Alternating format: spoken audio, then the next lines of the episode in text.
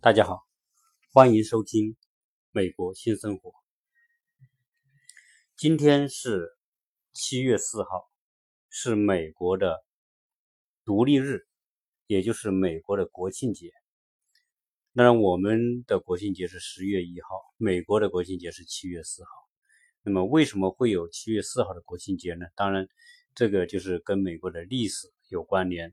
在我早期的节目里面会。谈到过美国的独立，但是那个是从一个历史进程的角度来谈。那么今天呢，呃，想借这个美国独独立日，专门来谈一下，呃，更深层的、更细节的关于美国独立的它的一些有趣的一些事情。呃，我们知道美国呢，呃，它的建立到现在是两百多年，但是美国的历史真正啊，要挖掘起来，它的历史应该是从一四九二年，那么哥伦布发现美洲大陆开始了这个进程。但在早期呢，是无序的，就是发现这个大陆之后，就是一个这个地方是一个无政府状态的地方，也是虽然有印第安人，但是是没有管理的。一种原始状态，所以欧洲人一发现之后，哎，就就导致了大量的欧洲人就移民到美洲大陆。那么这个过程就是在一种无序当中，但是这无序当中呢，又会出现几个非常有趣的一种现象。就首先是谁到美洲大陆来？当然应该说全欧洲的，特别是。西部、西部欧洲的沿海地方的那些国家的人来到美洲是来的多的那么我们原来讲过，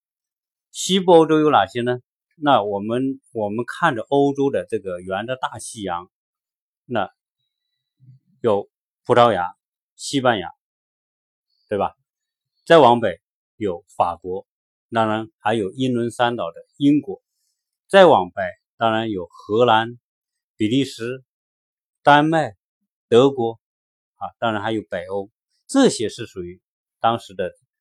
欧洲的西部，靠近大西洋的。当时来从欧洲去到美洲的，就是主要是这些国家。那这些国家大家都是那个时候又没有什么边界呐，又没有什么要护照啊，什么这都不存在。你只要有本事坐上船，你就你你有够胆量，你你抱着自己一个一个期待一个梦想，来到这个新大陆去开拓自己的生活，你只要这样，你就可以来到美洲，谁都可以去，那是一个完全开放的大陆。好，那为什么这种完全开放的大陆后来又会出现说跟英国的战争呢？这里面。啊，就是它的这个无序当中的我，我们想去探究一些美国它在独立过程当中它的一些非常非常独特的一些历史的一种渊源。那在发现新大陆之后，我们说德今天在美国，美国的白人的后裔主要是哪些国家呢？当然，第一个昂格鲁萨克逊。昂格鲁萨克逊就是英国人，英国人的后裔在美国多啊，而且应该可能是最多的这个一个种族。第二个当然就包括法国人啊，法兰西人。那么第三个就西班牙人。这是啊，在美洲今天美国最多的这个族裔的，就是他们祖先是从这些国家来的。当然还有呢。德国来了很多啊！今天在美国有很多的德国人，就是德国人，就看他的名字嘛。原来这个这个高晓松在谈这个美国的时候也讲到说，关于这个 Stan 什么爱因斯坦 Stan 这个是德伯格是吧？这这些呃这些有很多名字里面就可以看得出他是属于是不是属于这个德国人？这德国人当然那个时候叫普鲁士。后来才成成立统一的德意志共和国，还有呢，比如说爱尔兰人，爱尔兰人在这边也很多，而且有很多美国总统，他们的祖先就是爱尔兰人。这爱尔兰人在这边势力也很强大。当然，还有一个特别强大的，在美国就是犹太人。那这些，既然它是一个完全的开放，那么谁都可以来的这个地方，来到美洲这个地方。那我们说早期啊，在这个美洲大陆占地方最多的不是英国人，占领美洲大陆地方最多的第一是西班牙人。当然，这个西班牙人占地方最多跟这个哥伦布有关系，因为哥伦布呢，他是意大利人，但是呢，他是跟西班牙女王当时的就是十五世纪是跟当时的西班牙女王订立起条约。就是说，西班牙女王资助哥伦布来探索新航路，同时给他一个身份，就是就是西班牙国王的特命全权特使。他所到的任何地方，他可以代表西班牙国王来宣布这个地方是西班牙的领土，西班牙王室的产业。当然，这里面他们有个协议，就是说，呃，西班牙王室得到土地，同时西班牙就任命这个哥伦布是他派出的这个总督啊，全民全命这个这个这个全权特命大使，所以他可以宣布他发现的地方是属于西班牙的领土。但你想想，他登陆的时候就在哪里呢？在今天的中南中美洲。啊，就是古巴往东边那那些群岛啊，这是他第一登陆的巴哈马群岛和附近的，包括古巴呀，包括海地啊这一带。那么他一宣布啊，把消息带给西班牙，说他发现了这个新大陆之后，那么西班牙人就葡萄牙人就先动起来，他们就先有很多探险者。那么就沿着哥伦布的航线，那么就陆续就来到了这个地方。当然，这边来到之后，就说明这个地方是西班牙的这个领土。但是，这个比较积极的葡萄牙，他也来了，他就到了哪里？到今天的巴西那个地方，所以宣布那块地方是属于西葡萄牙的殖民地。除了那块之外，之外，其他的地方，当然葡萄牙那个巴西这个殖民地够大呀，巴西。今天的巴西也八百多万平方公里啊，那么世界第五大国家。那么另外呢，你看到就是说，除了那个之外，所有其他地方都是宣布为西班牙的殖民地，所以西班牙占领的这个地方实际上是最多的。那么西班牙占领除了我们说的这个拉丁美洲那一带是西班牙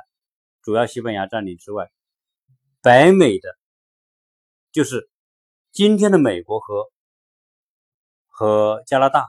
那么有也有些地方，因为它是沿着中美洲向两南北两边扩进发的，所以呢，它就占据了今天的美国的很大一部分地方。那么今天我们说的美国的西南部、美国的东南部，当时都是西班牙的殖民地啊，所以西班牙占有的殖民地是最多的。好，其次是谁呢？当然，其次是英国和法国。那首先呢，我们说英国人和法国人渡过大西洋。如果你拿开这个世界地图，你就会看到，欧洲人向西横渡大大西洋之后，就到了今天的美洲大陆。那么英国人、法国人，特别是英国人，因为他英吉利海峡，他离这个今天的这个美洲大陆更近，所以。英国人、法国人就主要到达的地方就是今天的北美，就是加拿大和美国，这就是它的纬度。那西班牙是南一点啊，那么它往再南边一点，所以它的航线到达了中美洲。这样的一来呢，就说就形成了一个初步的当初的一个格局，就是西班牙、葡萄牙占领今天的拉丁美洲。拉丁美洲主要就是我们说的。这个墨西哥一直到南美洲的整个地方，当然，今天美国的一部分也是美国的西南部的一部分，也是西班牙占领的。到达的地方。那么这样一来呢，你看，你像他在南部啊，在拉丁美洲，西班牙就没有太多的争端啊，因为都是他一个人占的。但是到了今天的美国那个地方，就开始有争端了。为什么呢？因为这个地方有西班牙人在，在墨西哥，在往北。原来墨西哥的地方是很大的，原来墨西哥那个地方就是哥伦布占据的这个地方，宣布为殖民的地方，比今天的墨西哥要大出两三四倍的啊，最少要大出三倍那么多。好，那么。英国人也来到这个地方，英国人就沿着今天美国的东部，我们说的他最初在东南沿海，在美国这个地方呢，这个现在这个地方呢就建立了十三个殖民地。那一六零七年，他们一一批英国人，那么渡过大西洋来到这个美美洲大陆之后呢，就在今天的弗吉尼亚啊，今天的弗吉尼亚，今天有弗，那么。弗吉尼亚那个区域呢？当然，今天的华盛顿就在弗吉尼亚那个、那个、那个位置啊。他们是第一个殖民地。当然，后面整个什么马萨诸塞、新泽西、罗罗德岛，那么兰卡、白卡、乔治亚啊等等，整个东北新英格兰地区啊，新新英格兰就是那个新的英国的英格兰就是英国啊，新的英国的那个地方啊，他们是在整个的今天美国的东部建立十三个。殖民地这十三块地那么再往北，那么英国人占领了今天的加拿大的一部分地方，但是呢，实际上当时法国人占领的这个加拿大和美国的地方比英国人多。当时的加拿大的大部分都是法国占领的。嗯，今天美国的中部密西西比河流域当时也是法国人占领，所以法国人占领了那种中部、中部和北部这一块。它面积是比今天的这个这个比当时英国占领地方还是要大的。那自然是几个强国，一个是西班牙，一个是法国，好，一个是英国，大家都在北美这个地方要要抢地盘，那就有发生冲突和战争。但是发生冲突和战争，主要的冲突和战争还不是西班牙人和英国人打啊，因为西班牙和人和英国人呢，他们交界的这个地方呢，主要是今天的这个墨西哥这一带。但是呢，再往北走，法国人和英国人之间就就就完全就在一个区域里面抢地盘。那么大家都想占据更多的地方，那怎么办呢？那那个时代啊，那只能是用武力来来来来竞争的，不是说有什么道理讲的。在那个年代，就是说，我们说从十十五世纪到一直到这个二战结束。整个这个时代都是都是用武力来竞争，直接说说白了，早期就是抢夺，看谁抢的能力强，看谁打仗厉害啊！你打仗厉害的，你个人占的地方就多；你航海厉害、探险精神厉害的，你占的地方就多。那自然说，现在啊，法国、英国在北美大陆碰在一起了，英国和法国也是两个强国啊。当然，我们说英国从一五八八年在大西洋打败西班牙无敌舰队之后，几个世纪一直是海上霸主，等于他的海军是世界最强的。一直到一战结束之后，英国都是海军。在二战之前，英国海军都是属于全世界最强的。但是法国呢？大家知道，法国是欧洲大陆的这个国家。那么法国它的最强的不是海军，是它的陆军啊！当然，特别是在什么时候？是在是在拿破仑时代。那么拿破仑时代，也就是在十八世纪末到十九世纪初啊，那个时代，那么法国是欧洲大陆最强的这个这个国家，这陆军力量最强。那今天到了哈，今天到了，现在到了北美洲，大家要抢地盘。那就怎么办呢？那就只要是摆开阵势来打仗了啊！所以在那个时代，在美洲大陆开辟，那么一开始呢，大家还是就是你占一块，我占一块，基本上呢没有太大的问题。那英国人就在今天的这个东部，美国东部开垦了十三个殖民殖民地。那么法国占领这个地方，那么这个时候我就要讲，英国和法国他们在美洲拓展殖民地，为什么最后英国占了主导，而法国最后慢慢的退出了呢？啊，西班牙也慢在这这个过程当中也陨落了呢？啊，这里面就跟当时的殖民方方式有关系。英国的殖民方式，他们清教徒来到这个，首先他的位置是先来到这个美国的东部。海岸，东部海岸呢，大家知道越往北是越冷的。那么英国人渡过这个大西洋之后，就来到今天的五大湖，再往南边走。那他再往北走就太冷了，这没办法。所以他们当然他们的这个航线来说，也是到今天的这个这个新英格兰地区。他们登陆之后呢，他们就基本上呢，就沿着这个地方就往南扩展。为什么他要往南扩展？最早殖民在弗吉尼亚州，当然在新英格兰还有其他地方。那么一直到这北卡莱罗纳、北南卡莱罗纳到到乔乔治亚州，为什么要这样走呢？因为他们一直那个时候往越往北走越冷，在那个年代生产力相对比较落后，工业也没工业革命也没有开始，完全靠手工的那个年代，那抵御自然灾害的能力是比较弱的，所以他们到北边去，他是很难生存的。他们就只能是登陆之后一直往南走，因为什么？一直往南走，它的气气温就越高，气温高，那么它冬天没那么冷。那所以呢，这个殖民地它一直往自南往南边发展，所以越往南它就发展的越晚，越北的殖民地是越早。好，那么这些殖民地，他英国人来到这里时候，他首先他是英国王室任命总督。来这个地方建立殖民地，那么英国人来这里干嘛呢？来到这个地方都是很多破产的农民。大家知道，当时英国不是有洋圈地运动嘛？英国的纺织业工业就是工业革命最早期，资本主义萌芽之后，英国最先发展起来就是纺织工业。那么纺织工业发展起来之后呢，就要什么？要大量的羊毛。那时候那些种地的就被那些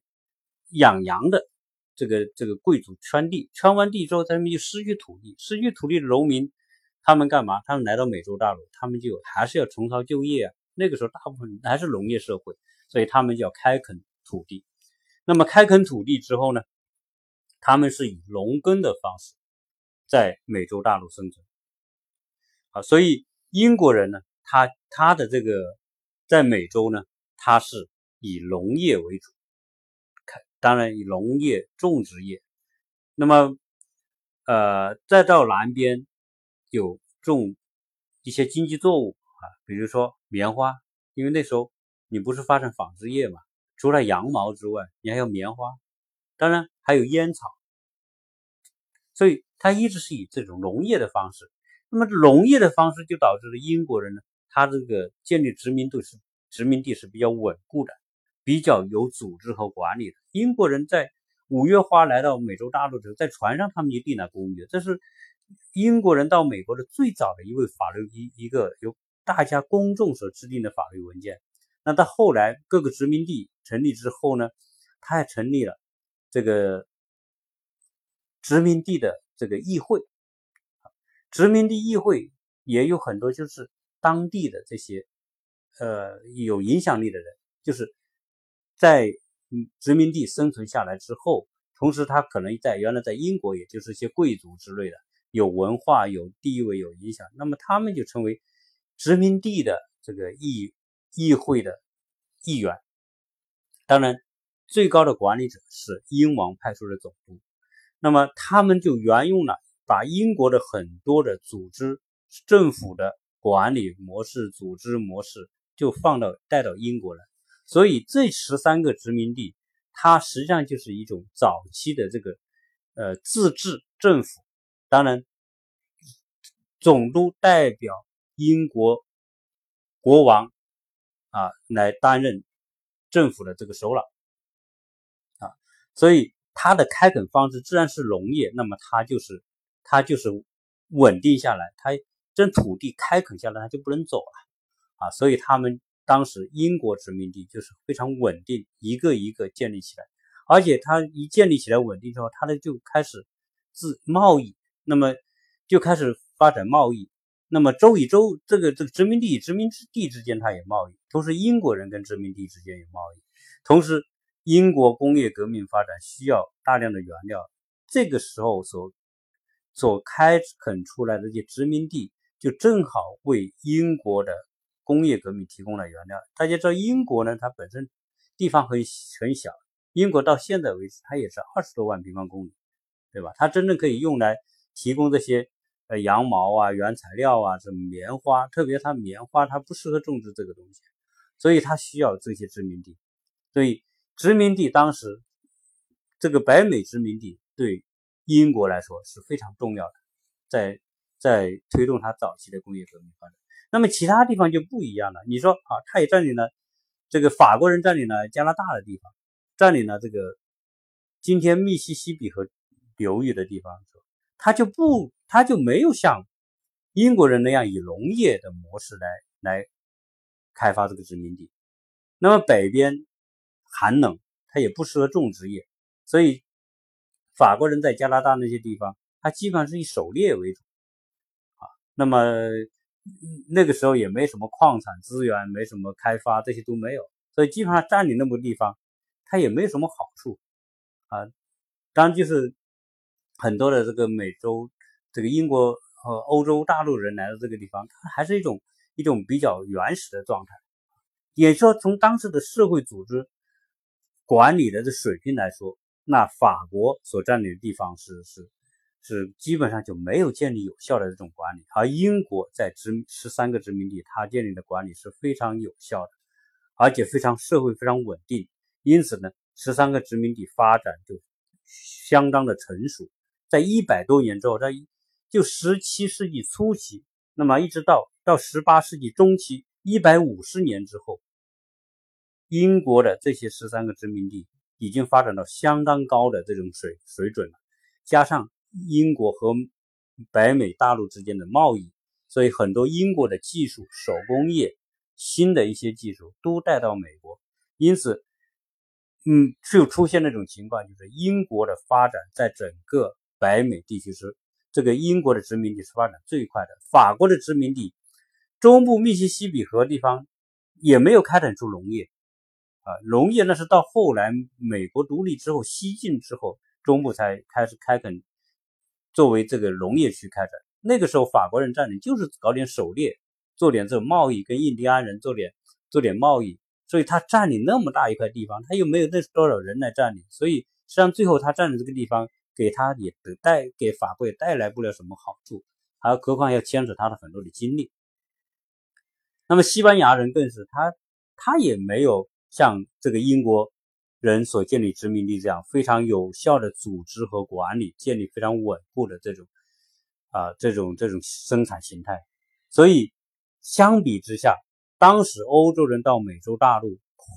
拓展这些殖民地，英国人所拓展的殖民地。他的组织管理方式，他建立的制度，他的相对的一部分的英国的一些法律制度，包括议会和总督之间，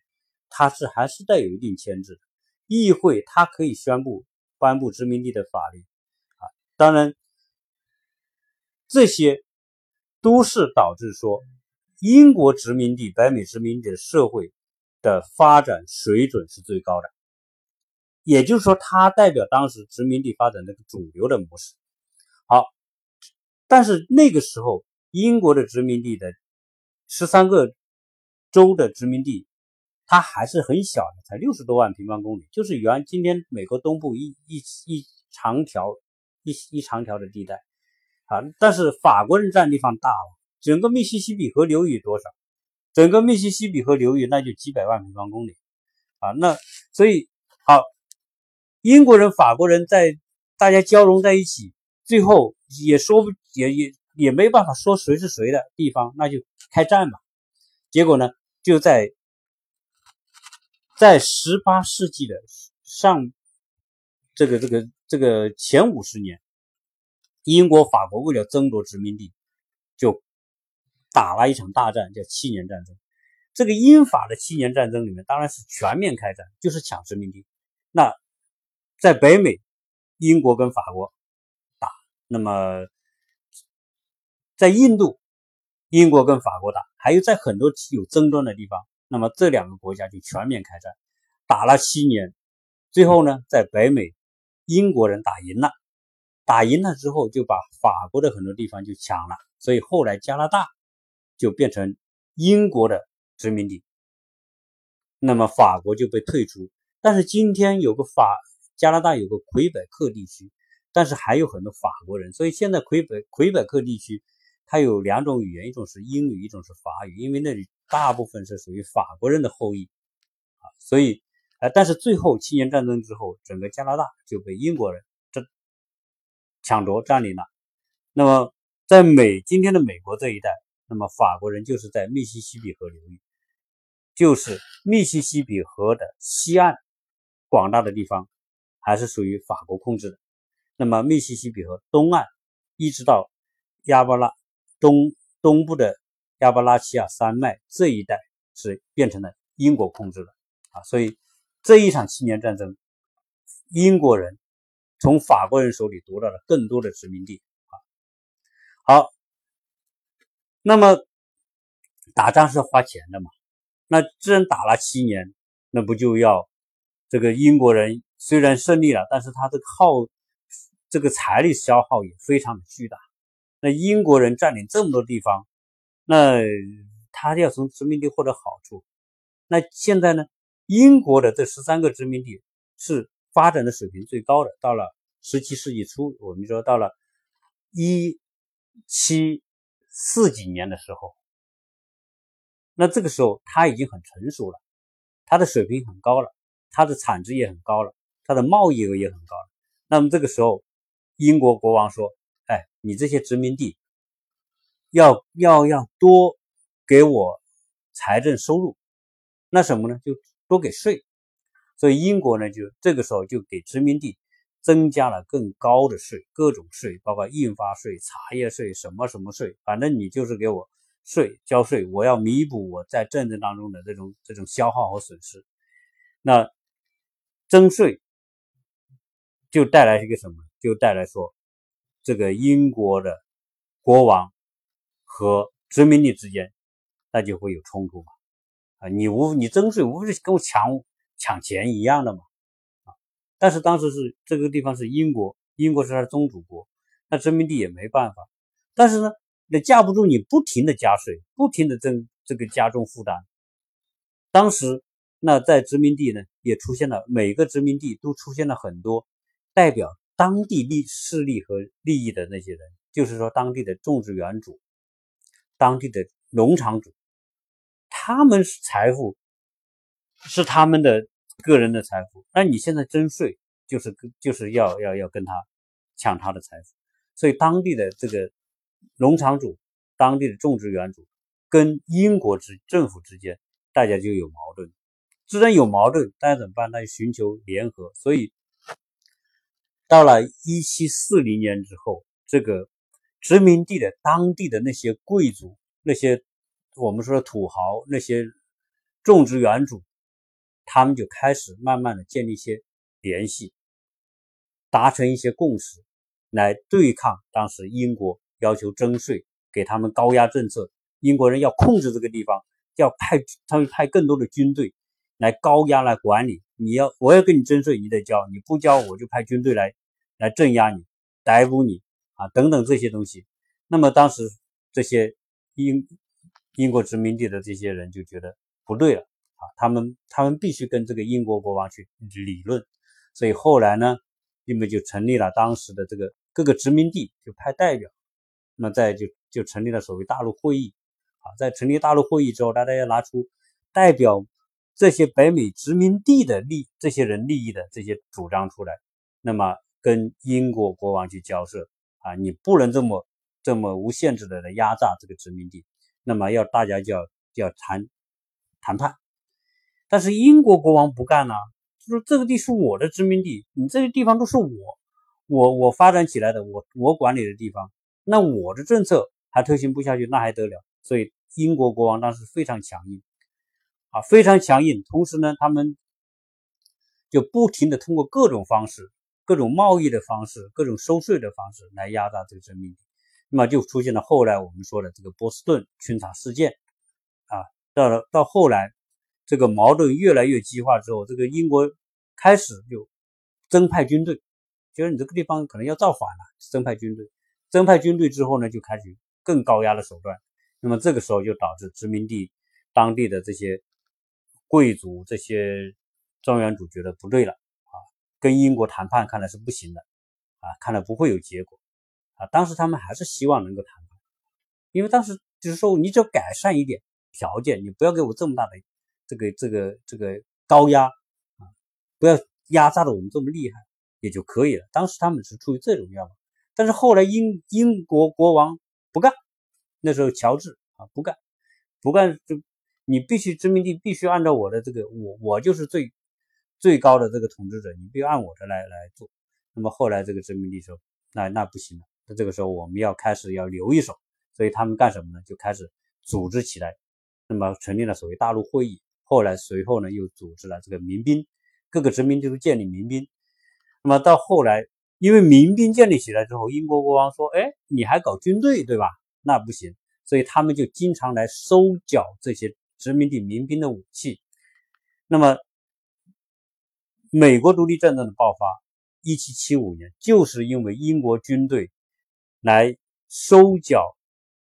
民兵大，就是美殖民地的大陆会议下面的这些民兵的这个武器库啊，来来来收缴武器，最后的这个再来莱克辛顿那些民兵就不愿意这个这个把武器交出来，他们就跟英国军队干起来，这就莱克辛顿的枪声，那么就开始打起来。那个那个莱克辛顿就代表这个独立战争。就是北美殖民地的这个势力和英国之间、英国国王之间的这种对抗公开化，那公开化就打起来，自然打起来，那英国就就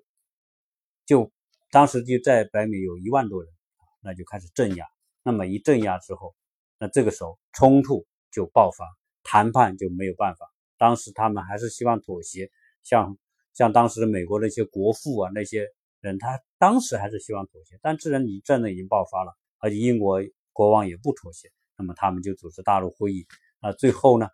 各个殖民地派代表，那么最后他们在一七七六年，那么杰弗逊代表大代表这个殖民地起草了当时的这个独立宣言，就是说我们不干了，我们独立。英国说你独立，那就全面开战。那么这样一来，第一次这个这个独立战争就爆发了。那么爆发之后，当然这个独立战争过程我们就不讲啊。这总之，这个成立啊大陆军，最后呢，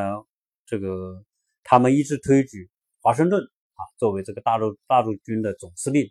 那么华盛顿他是当时在殖民地的一个大庄园主，他在殖民地有很多很多的地，他父亲给他的地，以及后来他跟他结婚，跟一个非常富有的寡妇结婚，他拥有的土地多达。两万多平方，呃，两万多英亩，两万多英亩，相当于按照中国的亩，那就十几万亩的地，非常非常，他是一个大庄园，很有钱。那个，但是呢，当时美国独立战争啊，就是这些领导独立战争这些人，都是各个地方发展种植业、发展这个农业、庄园发展的非常好的这些这些。这些大财主出面来组织，这个可以理解吧？他们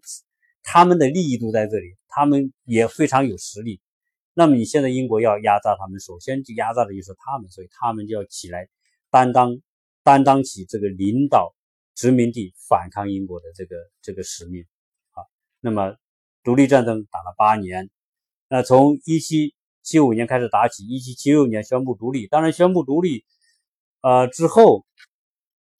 这个，嗯，当时这个美国刚刚建立的时候还是很弱小，它的武器呀、军队呀、装备啊、海军啊，根本都没有办法跟这个跟英国打，所以一开始打仗是打不赢的，而且这个条件也很艰苦啊。关于早期那种，呃，嗯嗯，武器没有武器，三个人一条枪，鞋子都没有，那大家说去新英格兰地区很冷啊，那行军都是这个都是打赤脚行军的啊，衣衫褴褛，吃不饱饭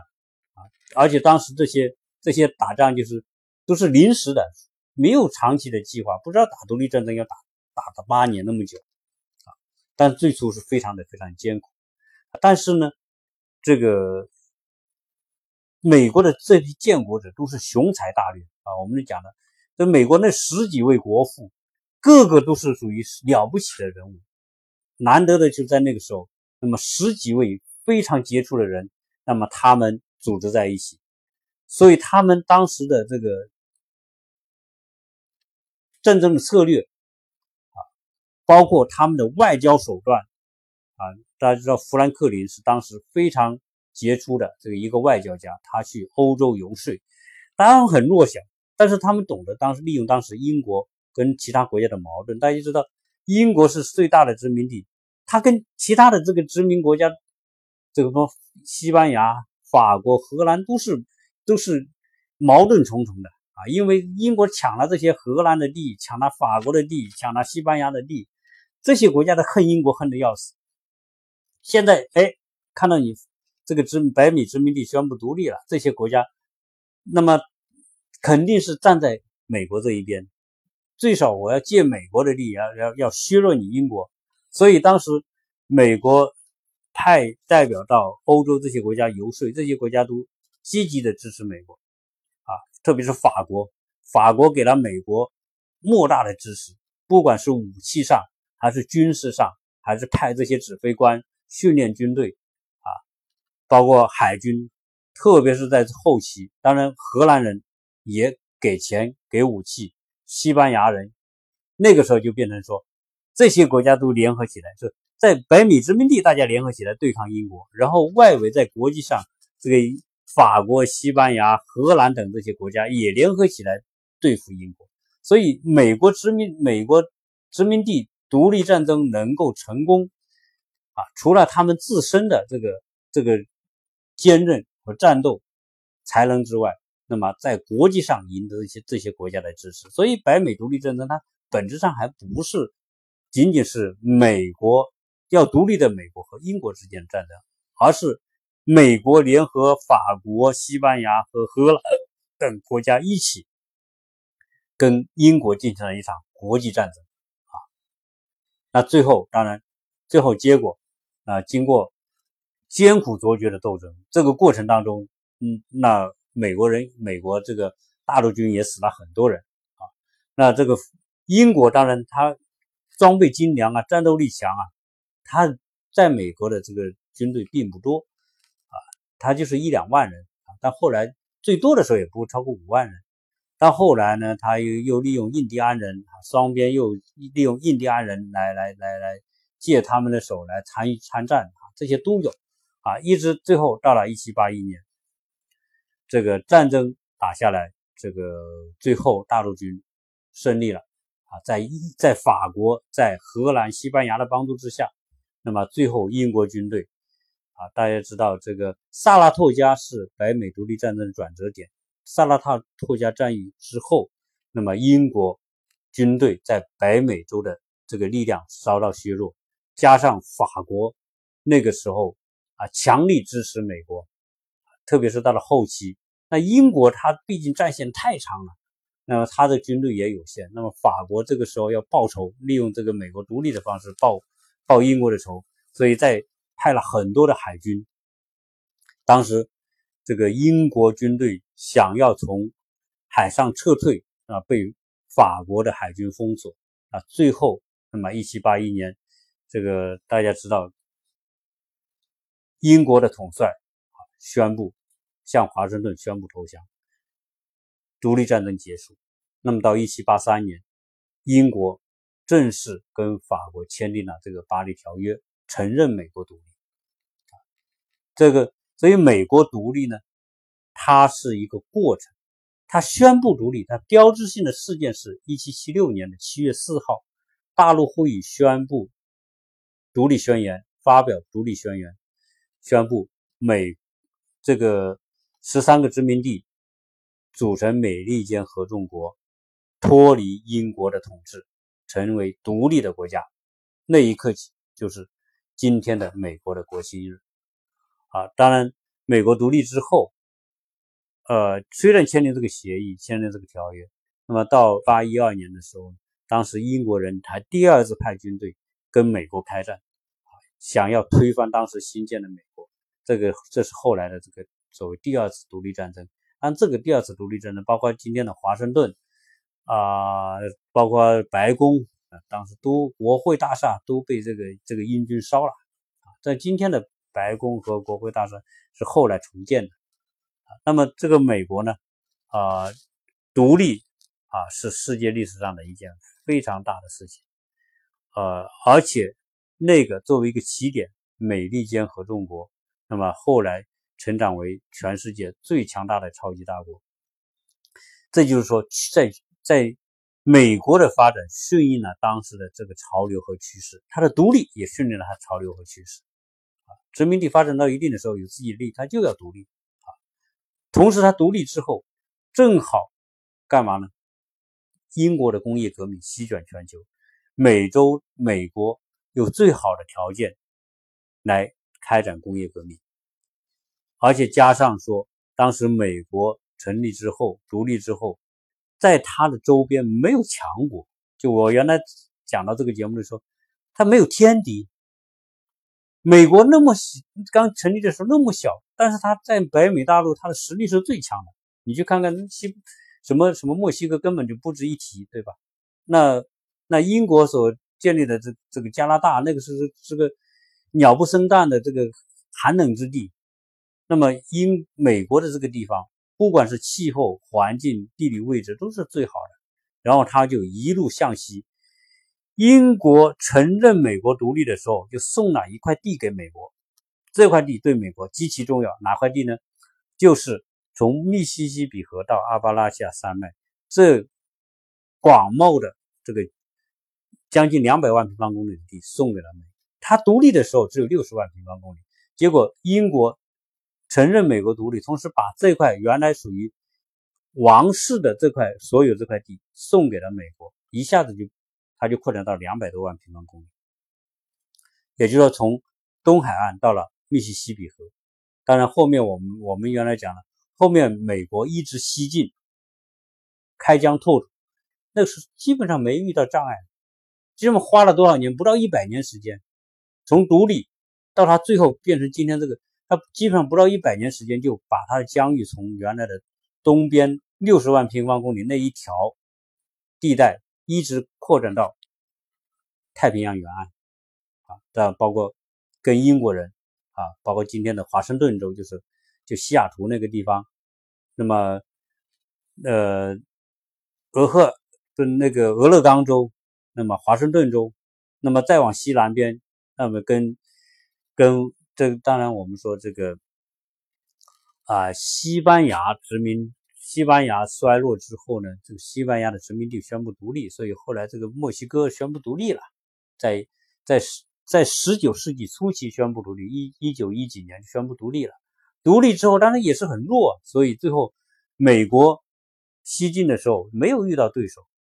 每当今天的美国的西南和南边的这些地方，都是属于墨西哥控制的地方，包括德克萨斯州，包括今天的亚拉巴马州，包括。我们说这个这个佛罗里达州，呃，包括西南边的今天的加州，美国经济实力最强的加州，这包括这个新墨西哥州、亚利桑那州啊、内华达州这些地方都是墨西哥的地方，都被他一块一块的侵占啊。到了这个，到了十九世纪的六十年代，基本上他的疆土就从完全打通了整个美洲大陆，这就是。美国今天呢，它的独立日，那么我们不管是这个学校啊哪里都是放假，所以呢，啊，利用这一天呢，我们啊聊一聊这个美国独立这一天，而美国的独立日放一天假，大家也是今天我们也大家都放假就出去玩啊，出去干什么啊？所以啊，